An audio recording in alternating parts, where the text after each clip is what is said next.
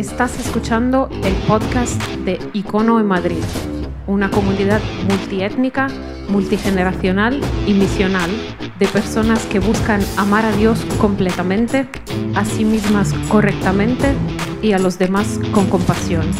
Este es el mensaje del domingo pasado.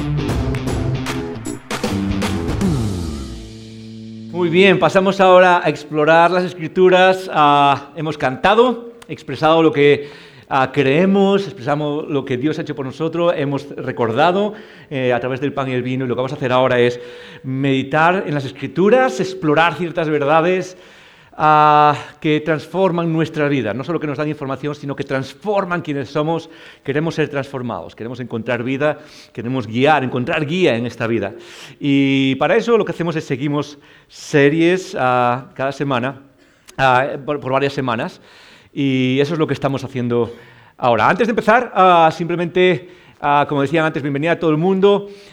quiero que hagamos algo, ¿ok? Quiero que hagamos algo, y es simplemente dar un aplauso. Hoy está eh, ¿dónde está Marilyn, hija? Marilyn, hija, ¿dónde está? Marilyn, hija, levanta la mano, levanta bien la mano. Aquí estás, ok. Vamos a dar un aplauso a Marilyn, hija, vamos a dar un fuerte aplauso. Ponte de pie, ponte de pie, ponte de pie, eso es. Mirad lo que tiene en la mano, levanta lo que tienes en la mano, tienes una cámara, eh, la camiseta que tienes en la camiseta. Ella forma parte del equipo de Icon Studio que maneja las cámaras y maneja todo eso. Y hoy estaba por la mañana aquí a las nueve y media ya sola montando todo el equipo. ¿Cuántos años tienes? ¿Cuántos?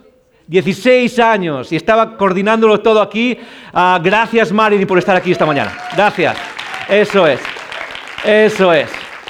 La iglesia es lo que es por los que, sirven y están aquí y no importa si tienes 90 años, si tienes 16 o 14, eres parte de todo esto y me encanta, me encanta. Y no solo es eso, viene toda la familia. Su madre está también en hospitalidad, su padre estaba eh, montando todo esto, está ahora en, iluminación, ahora mismo, a Edu, y están sirviendo juntos y familias que sirven juntas, crecen juntas. Es un buen eslogan ese, ¿verdad?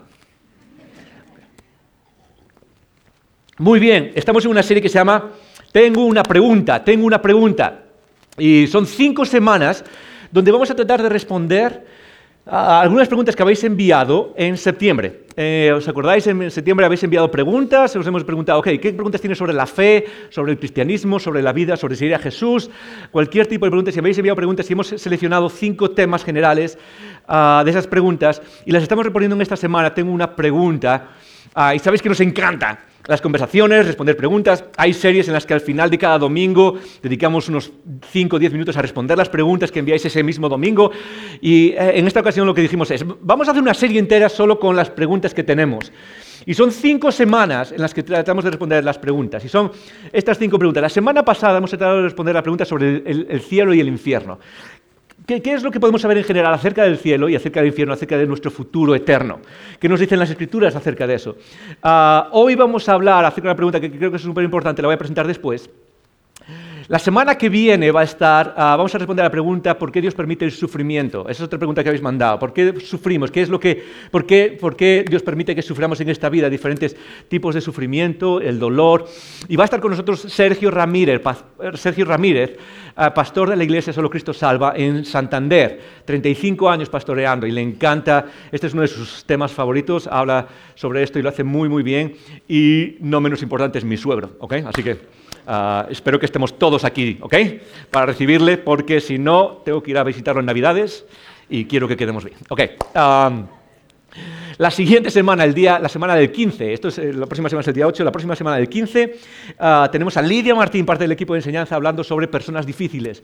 ¿Cómo respondo ante personas difíciles? Ah, y eso es lo que nos atañe a todo, porque todos somos personas difíciles, pero ¿cómo respondemos? ¿Cómo actuamos? ¿Cómo reaccionamos? Eh, personas difíciles, personas que nos hacen daño, personas que nos han hecho daño. Ah, ¿Cómo respondemos a eso? Y el domingo 22, que es el último domingo de esta serie, eh, vamos a hablar sobre Dios y ciencia, otra de las preguntas que mandamos es ¿cómo, cómo manejo esta tensión que hay entre lo que creo en Dios y lo que parece que la ciencia enseña, o cómo, cómo puedo integrarlo, qué es lo que enseñan las escrituras acerca del conocimiento, de la ciencia y todas estas cosas. Y para eso vamos a tener un invitado especial que se llama Gerson Mercadal, parte de la Fundación Pontea, y que eh, se especializa en hablar en estos temas. Así que creo que va a ser fantástico, cinco semanas, eh, creo que nos van a retar a todos y creo que son buenas semanas también para para no solo en las conversaciones en los iconogrupos, sino incluso poder invitar amigos que tienen estas mismas dudas y que quizás necesitan escuchar parte de estos mensajes. La pregunta que vamos a responder hoy es una pregunta que ah, muchos tenemos, aunque es una de esas cosas que, eh, no sé, a veces no planteamos, pero muchos las tenemos, me la han hecho muchas veces, y esto es lo interesante sin saber, creo, a lo mejor ya lo sabía, pero sin saber, creo que íbamos a hablar de esto hoy, una persona me lo hizo esta misma mañana. Estábamos hablando y me encanta, viene y me pregunta y me encanta. o sea, cuando viene alguien y me pregunta sobre la fe y sobre Dios, me encanta hablar de estas cosas y poder ayudar a la gente a ganar claridad. Eh, una de las cosas que salió fue esta pregunta, una pregunta que creo que a muchos, tanto seamos cristianos nuevos que están empezando a seguir a Jesús, como aquellos que están buscando, como personas que llevamos muchos años siguiendo a Jesús, eh, luchamos con esta pregunta y es, ¿puede un cristiano tener dudas? ¿Puede un cristiano vivir con dudas? ¿sí? Eh, a, tener dudas acerca de cuestiones de la fe, acerca de cuestiones de lo que enseñan las escrituras, acerca de cuestiones de teología o de Dios. Podemos vivir con dudas y qué significa para nosotros. Ah, esa es una pregunta que muchos manejamos y quiero ayudarnos a, entenderlo hoy un poquito más. Y ah, eh, creo que es una pregunta importante por un problema que pasa en nuestra forma de expresar la fe muchas veces. Y es que creo que hemos igualado la idea de tener fe a la idea de tener certidumbre en todas las cosas, ¿sí? Es como que la única forma de tener una fe sana, de vivir una fe sana, eh, y la idea de tener fe es el centro de lo que significa seguir a Jesús.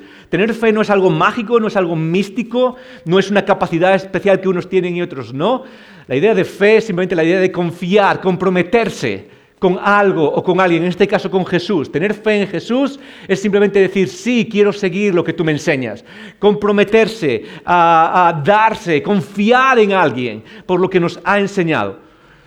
Y muchas veces hemos, hemos pensado que tener fe, una fe sana, una fe real, una fe auténtica, significa eh, estar, eh, tener certeza sobre todas las cosas que involucran la fe, sobre cada palabra que vemos en las páginas de este libro. ¿okay? Es como todas las cosas que leemos aquí, hay que tener una certeza absoluta, 100%. Si tuviésemos una, un, ah, ah, no sé, un aparato, un termómetro para medir la cantidad de fe, Ah, la única forma de tener una fe sana es tener una fe que mide siempre al 100%, 100%. Si baja al 90, al 30% es como hay un problema contigo. Si la, fe que tenemos ah, ah, baja un poquito más o no está siempre convencido con certeza al 100%, es que hay un problema con nosotros. Y, la respuesta a la pregunta, entonces, ¿puede un cristiano vivir con fe? la respuesta a esa pregunta es sí, sí puede vivir con fe. Eh, perdón, con dudas. Sí puede vivir con dudas. De hecho, hay algunas personas que, algunos estudiosos, teólogos, ah, pensadores cristianos, que dicen que tener dudas es parte esencial de una vida genuina de fe en Cristo. Y eso vamos a hablar un poquito ahora. Ah, creo que hemos caído muchas veces en este problema de la certeza y de que todo tiene que estar 100% cierto y cuando nos surgen dudas sufrimos y eh, eso lo que hace es que muchas veces no, compartamos y afecta a nuestra fe. Ah, afecta en dos maneras. Aquellos que ahora seguimos a Jesús, el, hecho de rechazar que podemos tener dudas, y pensar que tener una fe sana es igual a certeza 100%, lo que hace es que vivamos una fe o practiquemos una fe donde a veces ah, Ah, a veces cometemos errores en la forma de expresar nuestra fe, en la forma de hacer las cosas, en la forma de, tomar decisiones incluso. Ah, personas que, no sé, ah, se ha hablado muchas veces de cuando piensas en algo, eh, cuando, cuando, no sé, tienes que tomar una decisión y lo tienes que declarar y tienes que decirle a Dios, esto es lo que quiero en el futuro. Y, no, no, hay, no hay margen de qué es lo que va a pasar en mi futuro, sino que si lo dudas, entonces como, ah, no, no, no, no lo estás pidiendo bien, no lo estás haciendo bien. Ah, no solo para los cristianos nos afecta la idea de eh, certeza igual, de una fe sana igual a certeza. También a las personas que quizás están buscando, están tratando de acercarse o tienen curiosidad acerca de Jesús.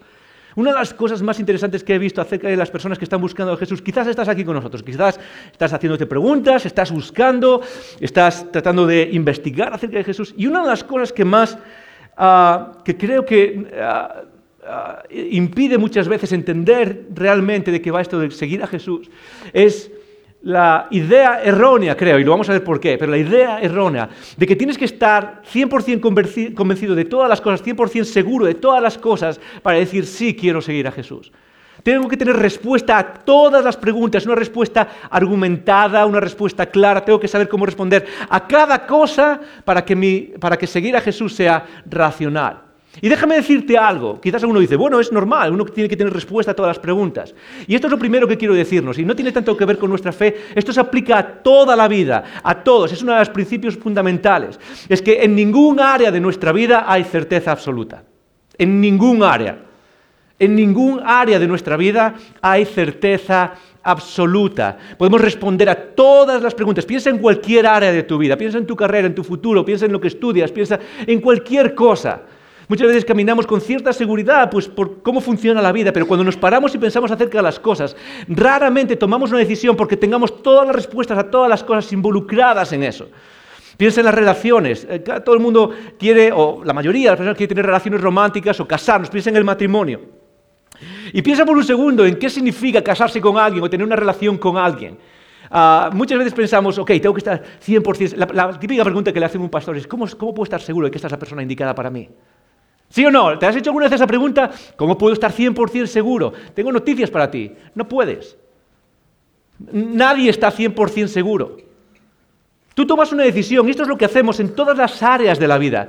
Tú tomas una decisión basada en la información que tienes en ese momento acerca de ciertas cosas, y lo que haces es tomar una, una, decisión, y en el caso del matrimonio, lo que estás diciendo es me comprometo con esta decisión, me estoy dando con esta decisión, pero tú no conoces a la persona realmente al 100%. De hecho, el matrimonio es pasar una vida con alguien conociendo a esa persona muchas veces.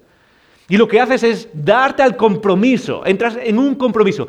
De acuerdo a lo que he visto, de acuerdo a cosas fundamentales, compartimos cosas fundamentales. Cuando yo y a mí nos conocimos uh, y decidimos casarnos, era por, no era porque sabía todas las cosas y podía responder todas las cosas acerca de ellas. De hecho, si ahora me preguntas cuál es su color favorito, creo que no lo sé. Es posible que esta noche duerma en el sofá. Lo, que sí sabía era cosas fundamentales, cosas que anclaban lo, esencial, y todo lo demás, lo único que dije fue, me comprometo a caminar contigo, me comprometo a amarte a medida que crecemos en estas cosas. Y eh, eh, eso eh, pasa en cualquier área de nuestra vida. ¿Cómo puedo saber cuál, qué carrera escoger? ¿Cómo puedo tener la certeza de que esta carrera va a funcionar en mi futuro? No puedes. No puedes. Eh, me, voy a mudar de un lugar a otro, me, voy a vivir fuera o me, quedo a vivir donde estoy. Eh, muchas veces ah, pensamos que, que, podemos llegar, sobre todo en el mundo moderno, es como que ah, una de las cosas que necesitamos aprender y que tiene que ver con esta verdad, con la verdad de que no existen, de que hay verdades absolutas, pero que nosotros como seres humanos no podemos estar ciertos, es, un reto para nosotros, ah, sobre todo quizás, y esto es para los más jóvenes de la sala, para aquellos adolescentes que estamos en la sala, jóvenes universitarios, es una de las cosas que necesitas desarrollar en tu vida para, en comillas, tener éxito. Una de las cosas que más necesitamos en la vida es aprender a vivir con la incertidumbre. Aprender a vivir y caminar en esta vida con cierto grado de incertidumbre. Y una de las cosas que he visto en muchos de nosotros es que vivir con incertidumbre nos paraliza. Es como, no sé qué hacer, hay demasiadas cosas, demasiadas cosas en juego, demasiadas posibilidades, y nos paraliza. Y con todos los seres humanos que queremos vivir cierto grado de, con cierto grado de salud en esta vida, y con una de las cosas que necesitamos es desarrollar nuestra capacidad de, de, dar pasos en medio de la incertidumbre. Nadie sabe todas las cosas, nadie tiene todas las respuestas acerca de todo, nadie, absolutamente nadie. En otras palabras, si quieres vivir una vida sana, una vida que eh, es capaz de lograr cosas, una vida que es capaz de avanzar, Necesitamos aprender a manejar la tensión entre el compromiso, en comprometernos y tener eso con dudas. Tener, manejar eso con dudas. Las dos cosas van de la mano. Una vida sana requiere de nosotros aprender a comprometernos, aprender a decir sí. Y cuando digo que sí, me comprometo, sea lo que sea, me doy a esto. Y al mismo tiempo es con eso vienen dudas también y, dudas que se van aclarando como veremos en el, eh, al final de este mensaje. De hecho, las dudas, como decía antes, forman una parte tan esencial de la vida que no son un problema muchas veces, son lo que nos ayuda a progresar. Eh, nos ayuda a progresar en la vida, nos ayudan a progresar en la fe. Friedrich Bickner, eh, un teólogo famosísimo que me encanta leer, ah, dice esto acerca de las dudas. Dice, tanto si tu fe es que hay un Dios, o que no existe, o que no hay un Dios, si no tienes ningún tipo de duda, o te estás engañando a ti mismo, o estás dormido. En el campo de la fe, en el campo de nuestra experiencia de cómo aceptamos seguir a Jesús y entrar en esta narrativa donde hay un Dios que nos ama, donde eh, somos pecaminosos y Él nos salva y entramos en, el proceso de la salvación, Wigner dice que la duda es parte natural de vivir ese camino. De hecho, sigue diciendo esto más adelante, en uno de sus libros, en uno de sus, sigue diciendo esto después. Las dudas son las hormigas en los pantalones de la fe las mantienen despierta y en movimiento. La duda, tener dudas acerca de cosas grandes de la vida, la eternidad, el bien y el mal, a veces de cómo afecta, del futuro al que nos enfrentamos, de muchas cosas, tener ciertas dudas es parte natural de nuestra fe.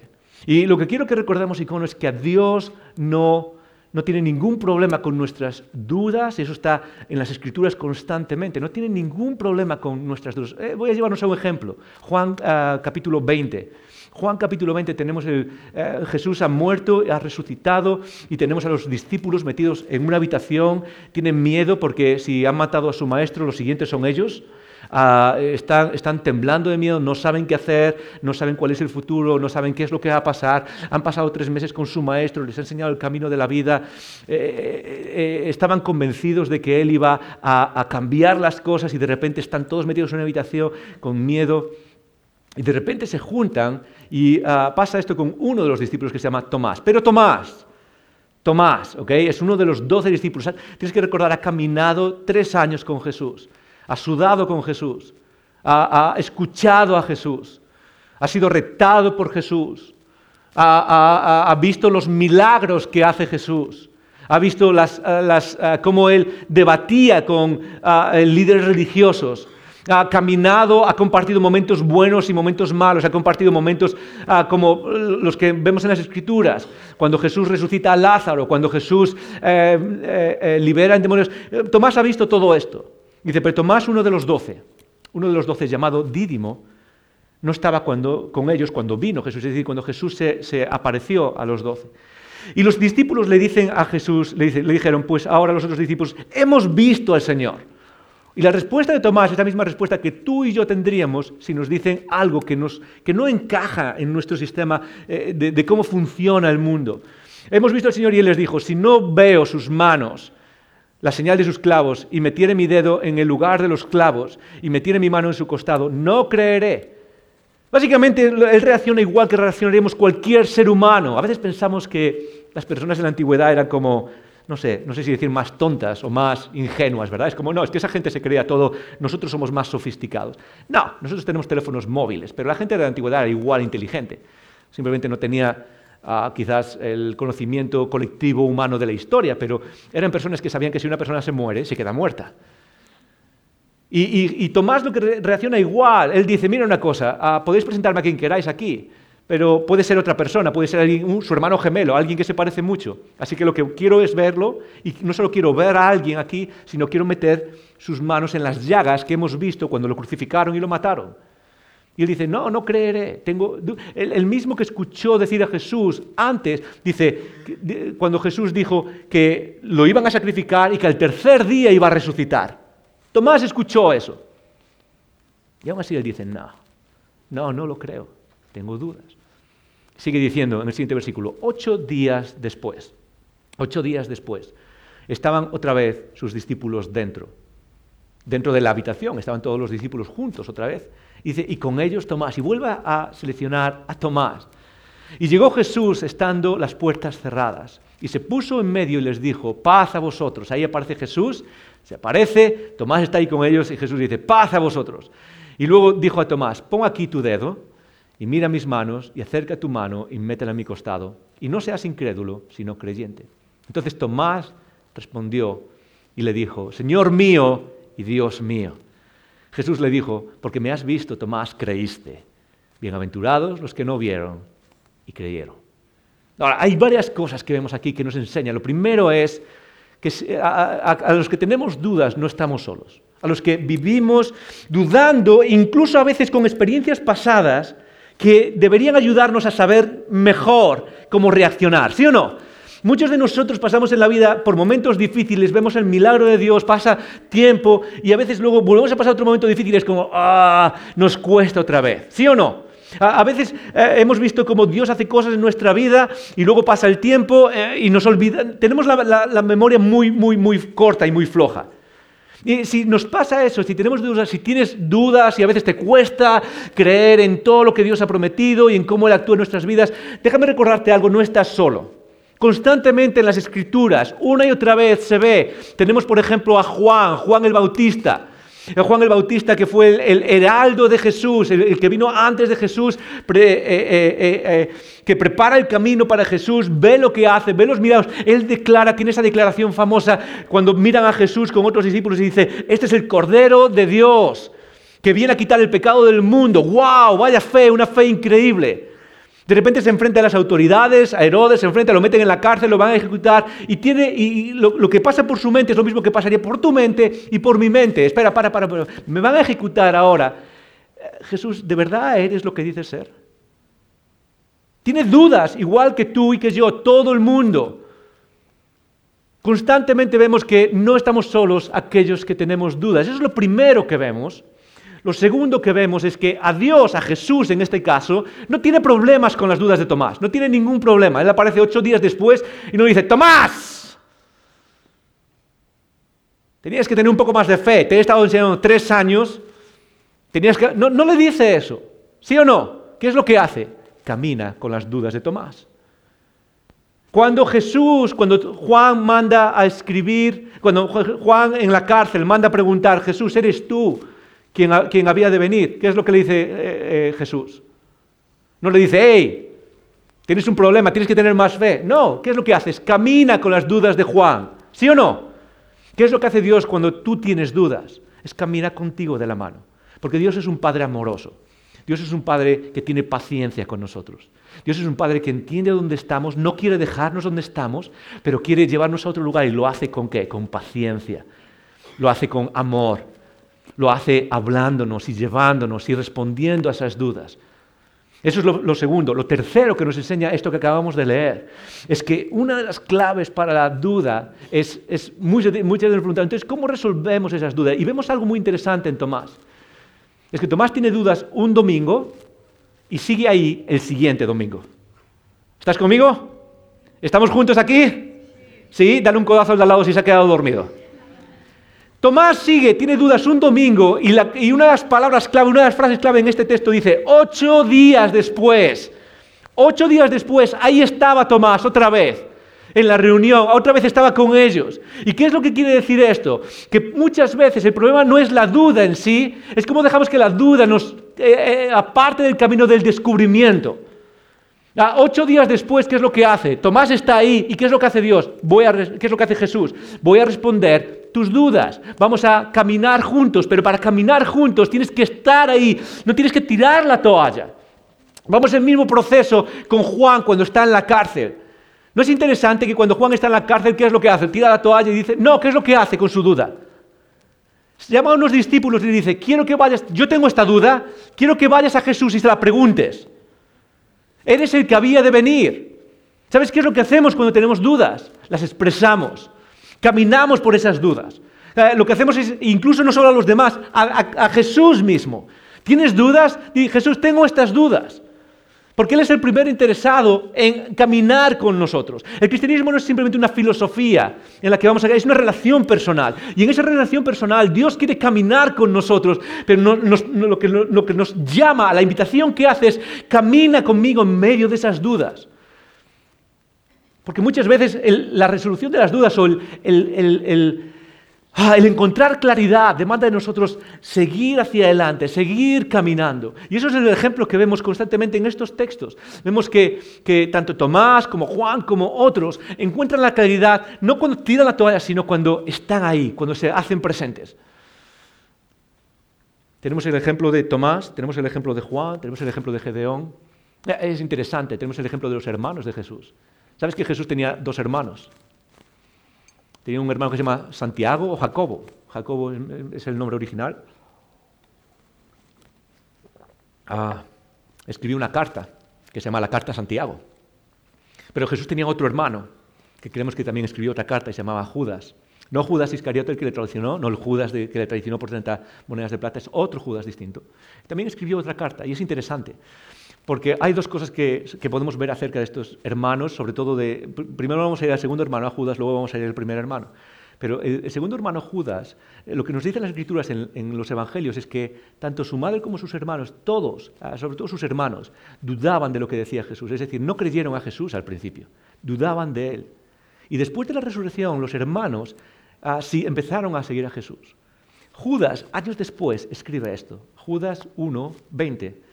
Dice, pero vosotros, amados, es una carta a una iglesia como nosotros, y nos dice, pero vosotros, hermanos, edificándoos, construyéndoos, ayudándolos a encontrar la virtud en vuestra santísima fe, orando en el Espíritu Santo, conservaos en el amor de Dios, esperando ansiosamente la misericordia de nuestro Señor Jesucristo para vida eterna.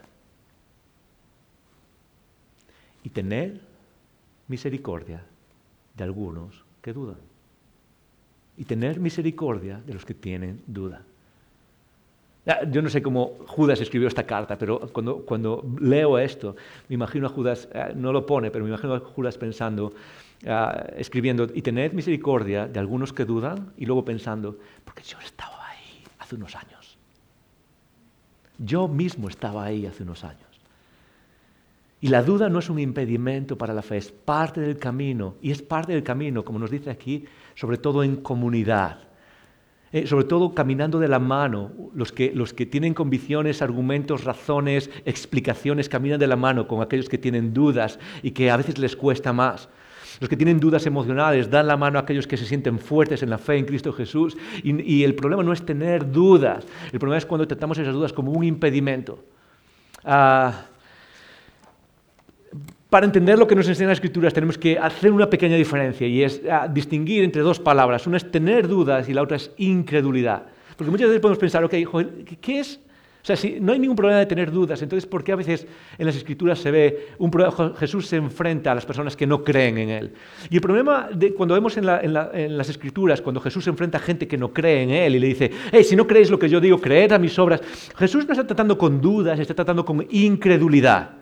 El problema en nuestra vida muchas veces no es tener dudas, las dudas surgen en nuestra cabeza, las dudas surgen en nuestra vida y ah, a veces nos dejan un poco necesitando de respuestas, pero eh, el problema en nuestra vida no es a veces las dudas, es la incredulidad. ¿Cuál es la diferencia? Muy fácil. Las dudas son simplemente momentos en los que necesitamos más respuestas para algunas cosas. Eso pasa porque somos, estamos limitados. La incredulidad es la disposición a no creer, la negación a creer, es el negar, el decir, no, no quiero tener nada que ver con esto.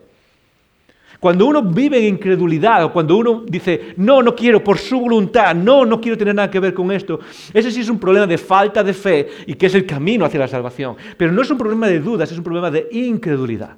Tener dudas no es ningún problema. Entonces, ¿qué hacemos con el otro hermano de Jesús? Con Santiago.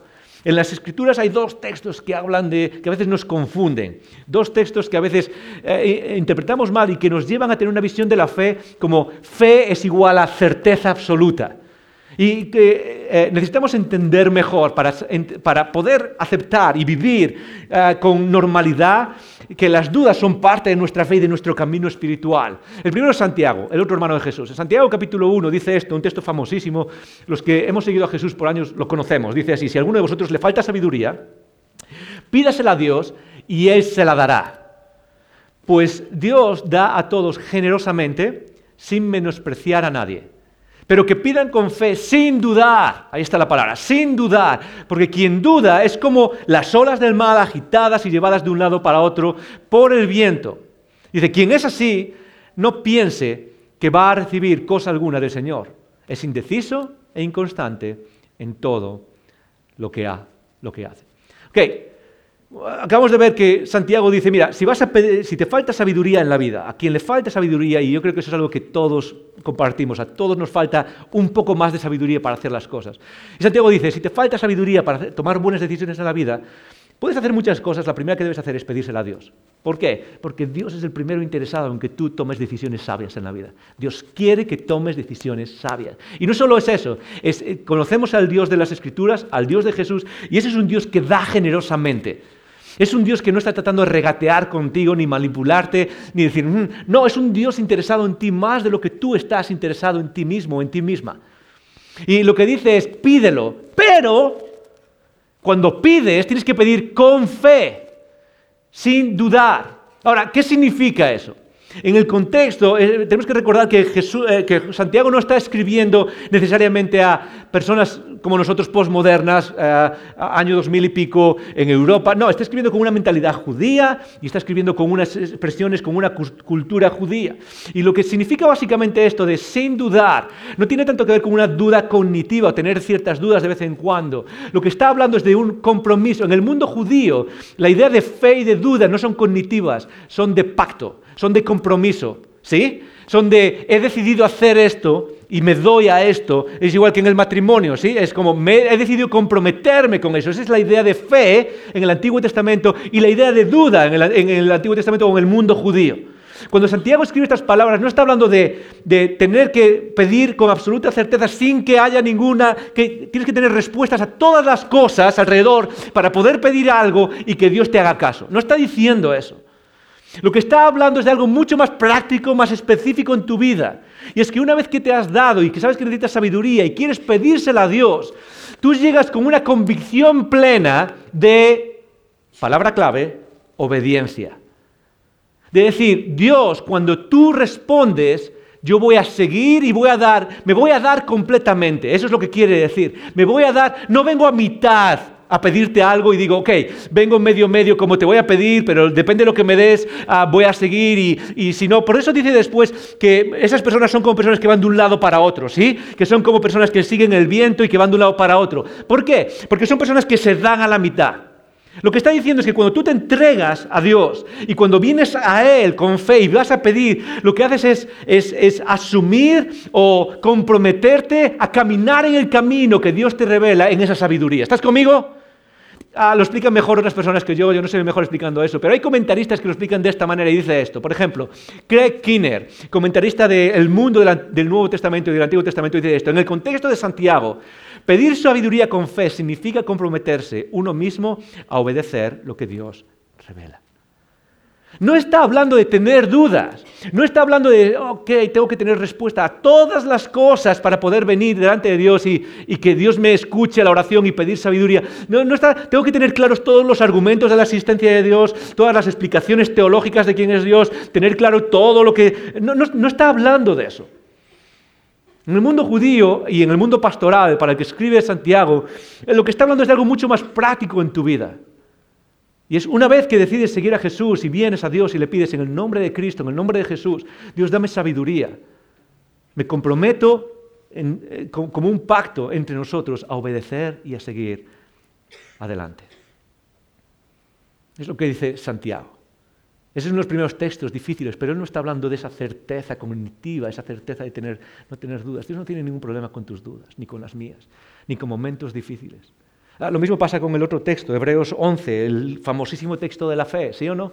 ¿Lo has leído? ¿Lo hemos leído? Algunos lo recordamos. En Hebreos está hablando de la fe, que es el, camino, es el medio que Dios ha establecido para la salvación, confiar en Cristo, poner nuestra confianza. ¿Por qué? Porque Él es digno de esa confianza. Y de repente en este, en este, texto, en el versículo 39 del capítulo 10 y en el versículo 1 del 11 dice esto, pero nosotros no somos de los que retroceden para perdición, Básicamente está hablando de los problemas de la vida, de que es difícil seguir a Jesús y de que hay sufrimiento y problemas. Y muchas veces eso nos hace tirar la toalla. Eh, los cristianos, los que seguimos a Jesús, somos peregrinos en busca de un destino eterno. No somos ciudadanos de este mundo, somos peregrinos. Y estamos buscando la promesa eterna del final de los tiempos que Dios nos ha prometido cuando Él restaura todas las cosas. En ese camino, muchos tenemos la tentación de tirar la toalla. Pero nosotros, dice el autor de Hebreos o la autora de Hebreos, dice, pero nosotros no somos de los que retroceden en ese camino, de los que tiran la toalla para perdición, sino de los que tienen fe para la preservación del alma. Okay, esta primera parte de que está hablando, de un camino y de llegar a un final prometido. ¿Sí? Estamos en ese camino, a veces estamos cansados y queremos parar, a veces sufrimos y queremos dejar, a veces tenemos dudas y queremos tirar la toalla, a veces tenemos problemas con otros que están en ese camino también y queremos dejar ese camino y queremos, queremos abandonar y tirar la toalla y decir, ya no quiero más de esto, no quiero perseguir esa promesa. Y dice, pero nosotros no somos de esos. ¿Por qué? Porque somos de los que tenemos fe para llegar al final. Y es ahí donde dice esto. Es la fe, la certeza de lo que se espera, la convicción de lo que no se ve. Y ahí tenemos, muchas veces entendemos este texto como que está hablando de que tener fe es igual a tener certeza cognitiva, es decir, estar seguro de todos los argumentos y poder explicar todos los argumentos de la fe y no tener ninguna duda y poder tener todas las explicaciones. Y no es de lo que está hablando otra vez. Las escrituras nos explican muchas cosas, pero el objetivo final de las escrituras es mucho más práctico y más centrado, más, más eh, enraizado en nuestro desarrollo que, lo que muchas veces pensamos. El texto, la palabra certeza en este texto tiene un significado más de substancia. Voy a tratar de explicar algo que a veces es un poco difícil de explicar. No es que sea una mala traducción, es una buena traducción, pero esa certeza, me vais a permitir que lo explique así, es un poco complicado, pero no es una certeza subjetiva de lo que pasa en mi cabeza, es una certeza objetiva. Y lo que está diciendo es esto, es que todos estamos tratando de llegar a un final, a ese final prometido, ¿sí? Y lo que está diciendo es que la fe lo que hace es garantizar el final prometido. ¿Estás conmigo? La fe lo que hace es que el final prometido se va a hacer realidad o se va a hacer cierto. Eh, eh, eh, ese final que ahora mismo es etéreo, ese final que ahora mismo es solo una promesa, está en el futuro, ese final de la restauración de todas las cosas, esa promesa eterna, ahora mismo para nosotros es algo que está lejos, a veces está borroso, a veces está como detrás de neblina, ¿sí? Es como ese etéreo, no se puede tocar. Y lo que quiere decir aquí es que por medio de la fe, eh, lo que hace la fe en nosotros es llevarnos hasta ese final para que se haga real, para que se haga cierto, para que tenga, que es lo que significa la palabra original, que tenga sustancia. ¿Sí? Es que se haga real. Entonces lo que está diciendo es, no es que la fe sea la certeza subjetiva en mi cabeza, es decir, como no puedo tener ni una duda, lo que está diciendo es que la fe lo que va a hacer es llevarnos hasta el final. Eh, en otras palabras, la fe es el medio que Dios puso para la salvación del ser humano.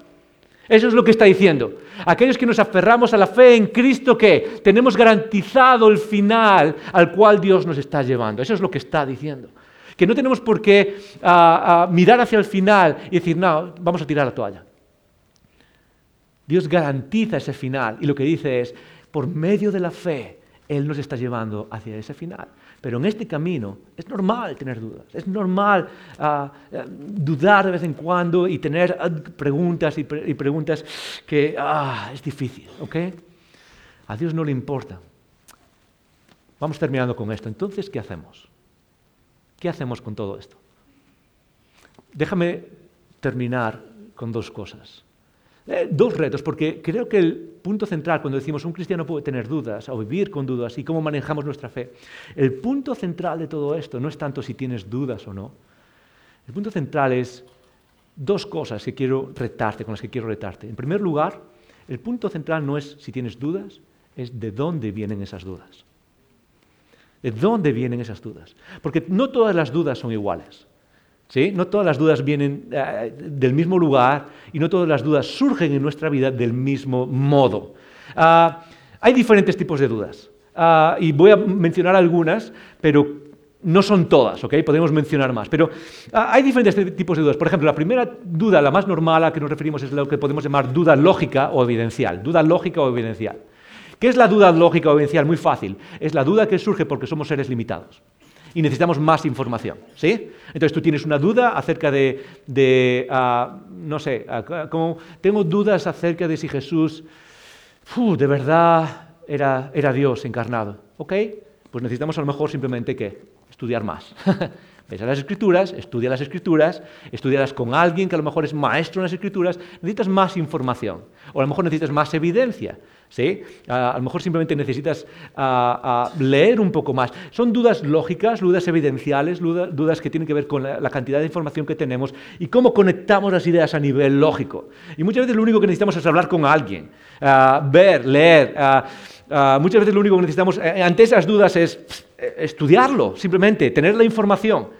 Ah, y, eso es interesante porque muchas veces creo que tenemos dudas, pero ante esas dudas nos quedamos de brazos cruzados. Es como, tengo dudas acerca de si, de si, no sé, de si Dios de verdad responde las oraciones. ¿Y qué estás haciendo? nada. ¿Qué es lo que necesitamos ante eso? Muy fácil, necesitamos más información, necesitamos simplemente leer más. A veces es estudiar más, a veces es hablar con otras personas, a veces es entenderlo mejor, pero son dudas normales, dudas lógicas. Pero, y esto es lo interesante, no todas las dudas vienen de ahí. No todas las dudas son dudas lógicas o dudas evidenciales. Ah, de hecho, una de las cosas que vemos en las escrituras es que no siempre, eh, no siempre las dudas vienen de no tener toda la información.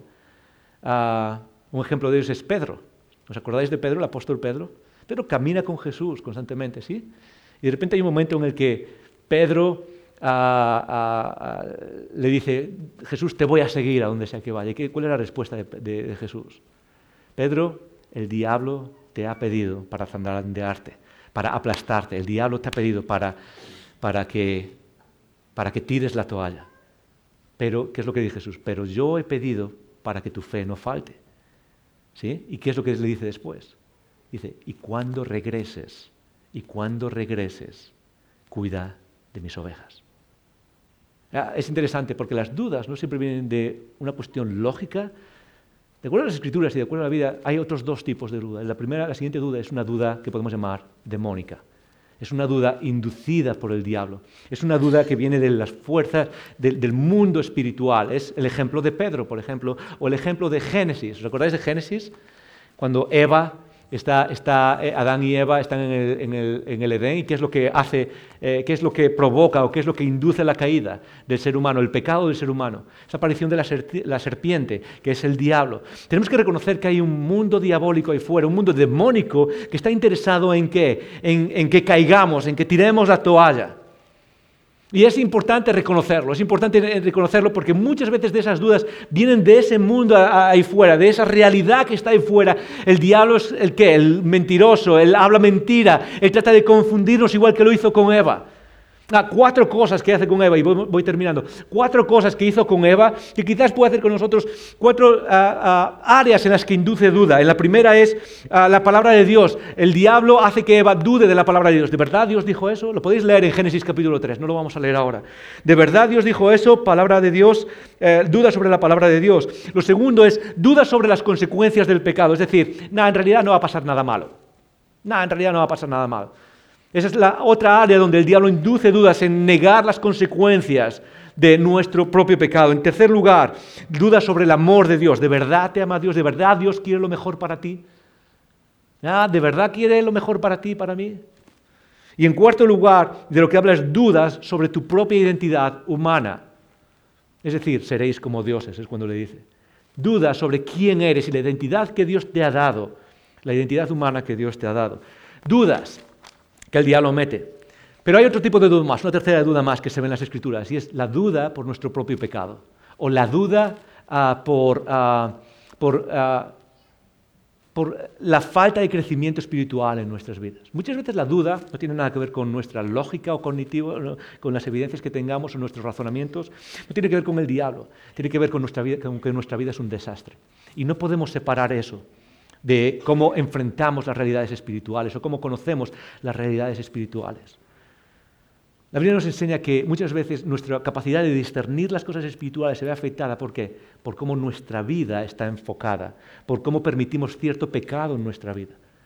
no, podemos, el, cristianismo, seguir a Jesús, no, solo no es un ejercicio cognitivo, donde descubres las cosas como si leyeses un libro de matemáticas. Es una cuestión existencial donde todo está conectado, nuestra capacidad de ver con claridad, nuestra capacidad de descubrir las realidades espirituales, muchas veces se ven afectadas por qué, por qué, cosas estamos permitiendo en nuestras vidas. ¿Qué es lo que estás permitiendo en tu vida que afecta? Uno de los grandes ejemplos es la carta que Pedro escribe, el apóstol Pedro escribe, y habla de esa conexión entre lo espiritual y nuestras vidas eh, y, cómo reaccionamos en nuestras vidas. Él dice, eh, maridos, ¿qué? Dice, amad a vuestras mujeres, tratad muy bien a vuestras mujeres. ¿Para qué? Para que vuestras oraciones no sean estorbadas. No podemos separar lo que, cómo vivimos nuestras vidas y quizás el pecado que estamos permitiendo en nuestras vidas de cómo descubrimos y cómo Dios se presenta a nosotros.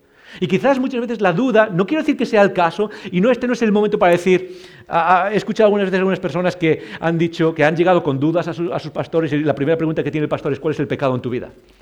No se trata de ir así por la vida, no se trata de eso. La idea es que evaluemos nuestras vidas y quizás entendamos que muchas veces nuestras dudas y nuestras, ah, ah, nuestras eh, cuestiones vienen por cosas que permitimos en nuestras vidas que nos apartan de, Dios y nublan nuestra capacidad de ver las verdades eternas. Ok, esa era la primera de las dos cosas que tenía del reto, es ¿de dónde está viniendo la duda cuando tienes duda? ¿Qué es lo que está pasando? Quizás necesitamos investigar más y ser más, ser más disciplinados en nuestras ganas y en nuestras actividades de descubrir la información que necesitamos para resolver dudas. Necesitamos entender que viene del mundo demónico y, por último necesitamos también entender cómo afecta el pecado a nuestra capacidad de descubrir las verdades divinas.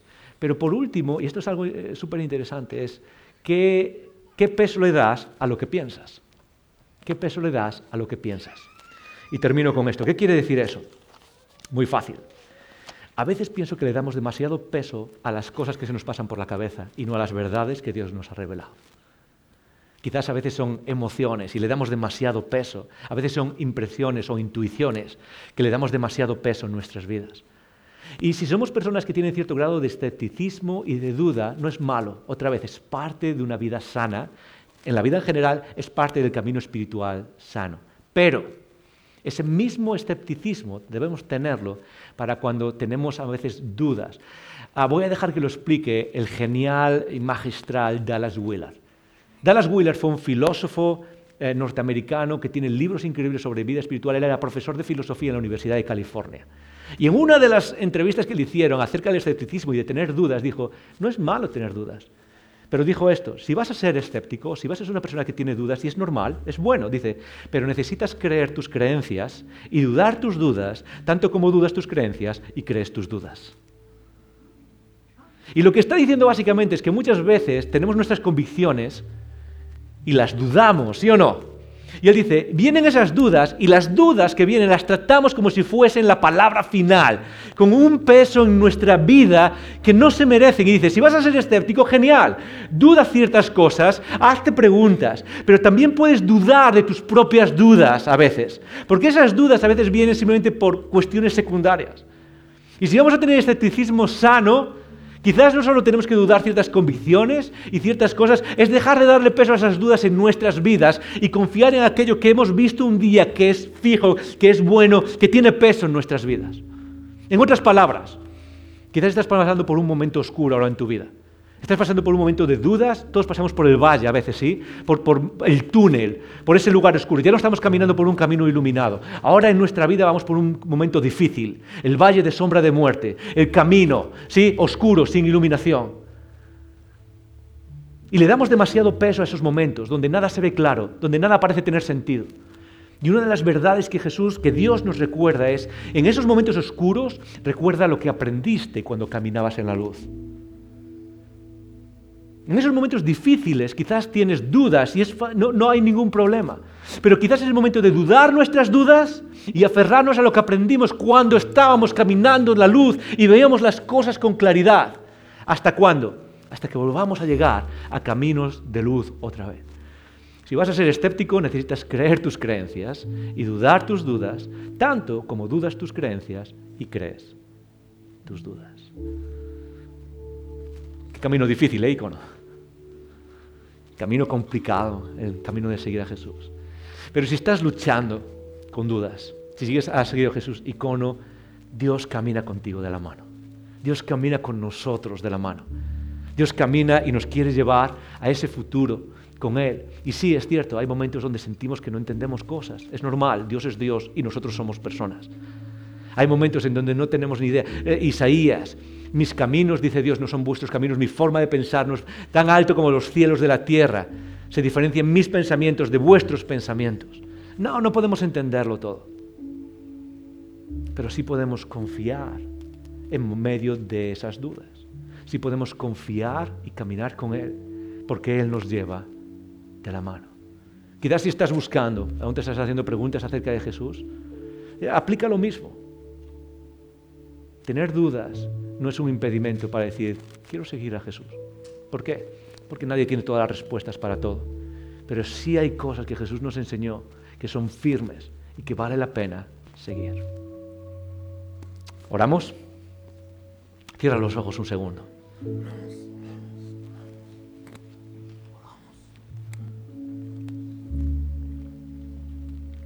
Señor, gracias por la palabra que nos guía, que nos ilumina.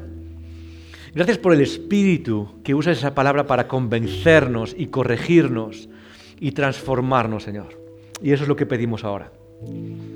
Señor, quiero pedir por todas las personas en esta sala que están luchando con dudas y con su fe y con no entender a veces cosas y con lo complicado que a veces que es el camino espiritual, camino estrecho, puerta estrecha, camino difícil, camino de ah, sufrimiento y a veces camino ah, duro. Pero Señor, tú nos has dado el Espíritu Santo. Queremos pedirte que en medio de todo esto, Señor, tú uses estas palabras para llevarnos hacia adelante, ayudarnos a caminar juntos a todos, en medio de ah, las dudas que quizás tengamos, el no saber, tú has dicho que estás presente con nosotros, que nos amas como nadie nos ha amado y te pedimos, Padre, que nos guíes, que nos ayudes a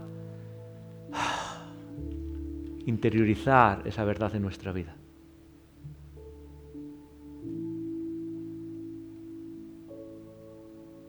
Tú nos has prometido, yo estoy con vosotros hasta el fin del mundo, todos los días. Caminas con nosotros, tú nos consuelas.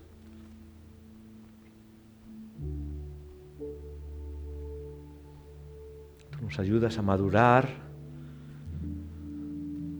confiar en ti. Nos, nos, ayudas, nos guías como un padre a sus hijos, Señor, y como una madre a sus hijos. Y Dios,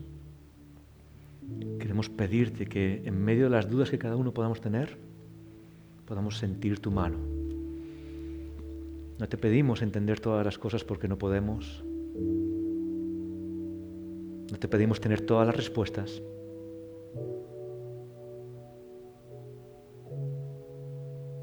Padre, queremos sentir tu mano mientras caminamos, Señor, hacia tu presencia. En el nombre de Jesús. Gracias por escuchar estos recursos. Esperamos que te haya retado y motivado a vivir arriba, adentro y afuera. Recuerda que para conversar sobre estas ideas puedes participar en un icono grupo. Pásate por nuestra página web y encuentra más información icono.online.